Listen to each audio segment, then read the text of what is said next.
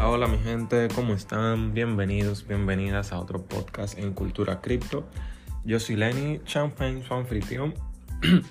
y hoy les traigo otro episodio más hablando sobre trading. Eh, viendo aquí rápidamente pues las estadísticas del último podcast que estuvimos hablando sobre trading también un poquito sobre cómo es eh, a nivel disciplinario no solamente es analizar un gráfico y ya sino que uno como persona necesita muchas cosas cambiar hábitos eh, tener disciplina ser paciente controlar las emociones. Todo esto va parte de la mano de un trader. Y también al mismo tiempo te ayuda a ser una mejor persona. Estás generando buenos hábitos que no solo te ayudan en este tipo de trabajo, puede ser en cualquier otro tipo o simplemente para la vida misma. Hoy volvemos con otro episodio hablando sobre trading, así que ponte cómodo y intro y comenzamos.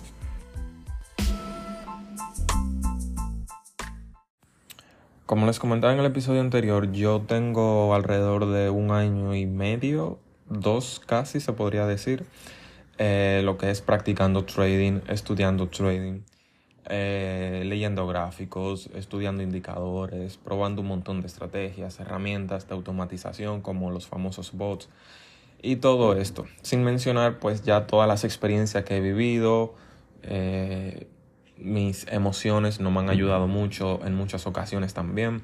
El trading también juega mucho con la psicología, como ya lo mencionamos, es algo que se trata de dinero y el dinero, tanto dentro o fuera del trading, siempre juega con nuestra psicología. También lo estuvimos hablando en el podcast anterior, que si no lo has escuchado, está disponible en tu plataforma de podcast favorita o en Spotify y ahí lo puedes escuchar. Nos sigues, activas la campanita y eres uno de los primeros en escuchar nuestros nuevos episodios. Entonces, el dinero es una psicología tremenda. Cuando hablamos sobre trading es mucho más agresivo porque las operaciones, el trading es un universo. Es lo primero. Es demasiado, demasiado, demasiado grande. Eh, hay un montón de tipos de operaciones, hay un montón de tipos de mercados, hay un montón de tipos de instrumentos financieros, básicamente un montón de indicadores, herramientas. Es todo un universo que si usted se pone a investigar y a practicar trading, cuanta más información reciba, estudie, practique, pues mejor, porque es un universo. Hay demasiadas cosas y no es solamente operar un par en Forex, poner dos indicadores, comprar y vender. No, es mucho más que eso.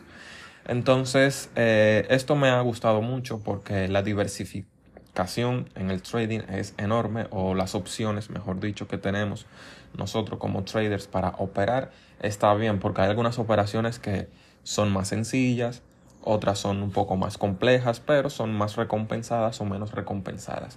A final de cuentas, si tú ves el trading como un juego, eh, también entiendo que se le puede hacer a las personas más fácil de entender o cambiar su plan o su perspectiva, porque yo digo que es un juego porque aunque ok, hablamos de dinero, es algo importante, hay que ser responsable y demás, pero míralo como un juego, porque tu saldo puede ser tu vida, tu balance, cuántas vidas tienes. Si pierdes todo tu balance, pierdes todas tus vidas, game over. Pero si juegas cautelosamente, tu estrategia, te tomas tu tiempo, vas subiendo de nivel. Tu balance va creciendo, va subiendo de nivel. Vas a ir con el tiempo, eh, ser rentable tu capital, aumentarlo y con eso puedes ir apostando un poquito más cada día, un poquito más, un poquito más, o según tu plan o estrategia de trading, un poquito más siempre y consigues mayor resultados, mayores ganancias, porque aquí en el trading hablamos en números, en porcentajes, más apuestas, más ganas, menos apuestas, menos ganas. Es matemática simple, realmente. Entonces, viéndolo de este punto de vista, se podría considerar como, un juego, un juego sumamente importante, en el cual requiere mucha disciplina, mucha paciencia sobre todo.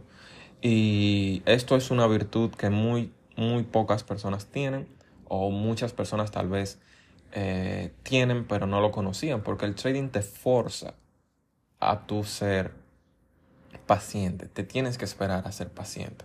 Aquí no es adivinando, no es por fe, tienes que ser paciente y objetivo. estás analizando tu gráfico, tus indicadores te dicen, ok, esto va a subir, esto va a bajar, compra. También está lo que es las emociones de nuestro propio instinto. Nosotros tenemos impulsos que, va de way, valga la redundancia, entran en las emociones, pero algunas son como un reflejo de las mismas. Las accionamos sin pensarlo. Entonces, en esa pequeña diferencia es que está en lo que yo digo, o un buen trader o un trader emocional. Donde tú ya entras en un momento que si tuviste una mala racha, o la operación fallida, fue fallida, perdiste, tú coge aire, respira, analiza el gráfico, tómate tu tiempo, busca la mejor entrada que tú puedas ver y dale con todo para allá. Y te apuesto casi tú la vas a ganar. Y a mí me ha pasado muchas veces. Últimamente estoy haciendo trading de forma mm, manual he probado bots por un montón de tiempo y la verdad que a la conclusión que he llegado es que muchos son buenos, por no decir todos, porque no lo son. Muchos son buenos, gran parte de ellos. Más sin embargo, lo que se necesita realmente con un bot es capital grande. cuando hablo de grande, hablo de miles y miles y miles de dólares, porque un bot ejecuta sin sentimientos, ejecuta muy rápido y dependiendo la configuración, la estrategia y todo esto que tenga, si no tienes un buen capital y el bot no tiene una buena gestión de este mismo, entonces lo más probable es que termines quemando la cuenta. A mí me ha pasado un montón de veces, lo digo por mi propia experiencia, y ha sido un golpe duro porque me he dado cuenta de esto y he seguido intentándolo, intentándolo, intentándolo, y al final no hay forma. Se necesita mucho, mucho capital para poder ser rentable en esta parte o una muy buena gestión de riesgo, ser extremadamente estricto. Y realmente esa presión, ya utilizando los bots, no va conmigo. No sé cómo serán con otras personas o traders, pero solté eso en banda un poco. Ahora estoy operando de forma manual, haciendo trading manual, yo haciendo la operación en sí esto me ha ayudado mucho porque primero sé que no, no voy a perder el control en el sentido de que no, no voy a sobreoperar. Yo abro una operación, espero que se termine, abro otra. Y así, analizo, abro otra, analizo, abro otra. Me da más tiempo a mí de pensar, al mismo tiempo estoy pendiente más al gráfico y voy autoanalizando la operación que yo hice. Si perdió, analizo por qué perdió. Si ganó, hacemos otro análisis como quiera, vemos qué tal está la tendencia, podemos operar aquí, operamos. No estoy muy claro, no veo muy bien la tendencia para dónde vas. Ok, esperamos una, dos, tres velas más. Cuando se aclare la tendencia, ahí entramos de nuevo. Realmente no hay que ser impaciente con esto, porque sí, es algo que a mí me ha costado tiempo entender y, y sobrellevar también. Porque una cosa es tú entenderlo y decirle, ok, sí, tienes razón, pero una cosa muy distinta es cuando tú mismo estás en la práctica.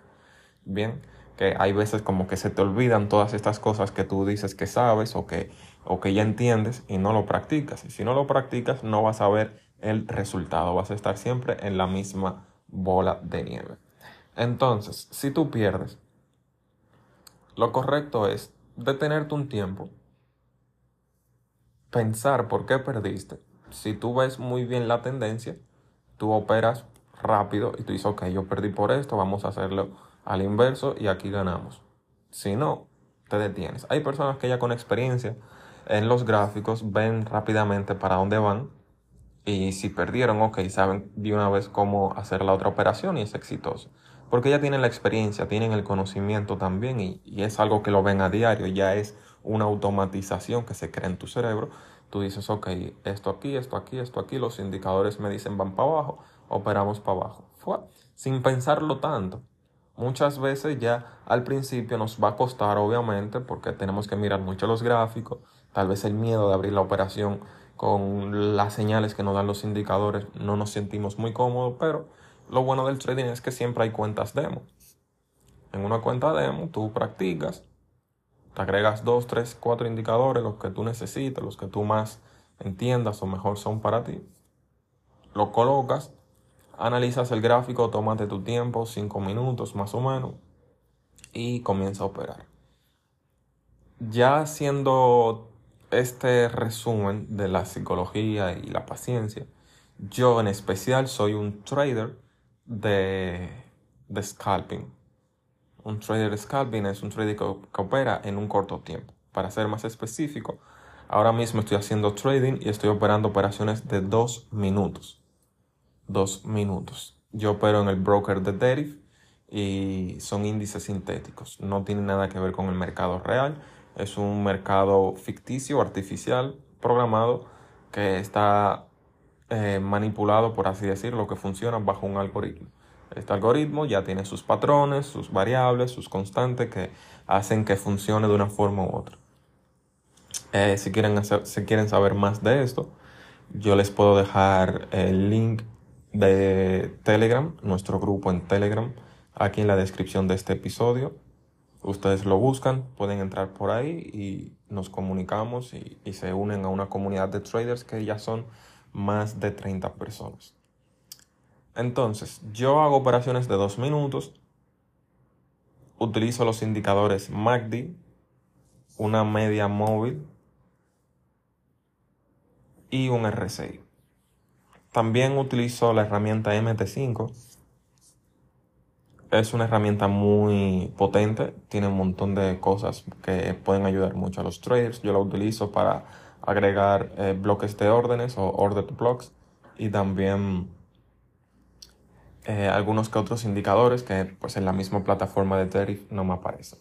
Simplemente nada más la utilizo para agarrar los indicadores, leer los gráficos y ya después directa, directamente en el broker es que yo abro las operaciones.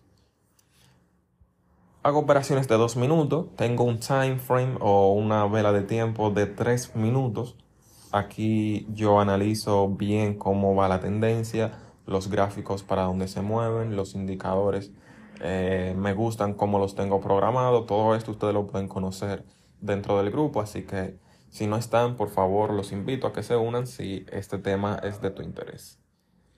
Entonces, el trading es algo fascinante, es una disciplina que requiere su tiempo de aprender, obviamente, pero que cuando la entiendes al 100%, no solo eh, el poder que tienes al alcance de unos clics, sino también cómo eso te reforma como persona, yo digo que todo el mundo debería estudiar trading en algún momento de su vida. Tal vez no dedicarse a ello, pero sí por lo menos conocer la materia de qué funciona y demás. Porque al final de esto hablamos de economía. Nosotros nos convertimos en analistas y operamos en el mercado, tanto real como ficticio o de criptomonedas, cual sea.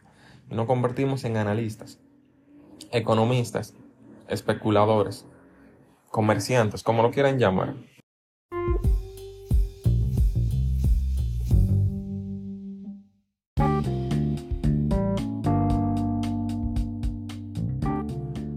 Estamos haciendo mucho contenido para YouTube. Hoy vamos a subir un vídeo.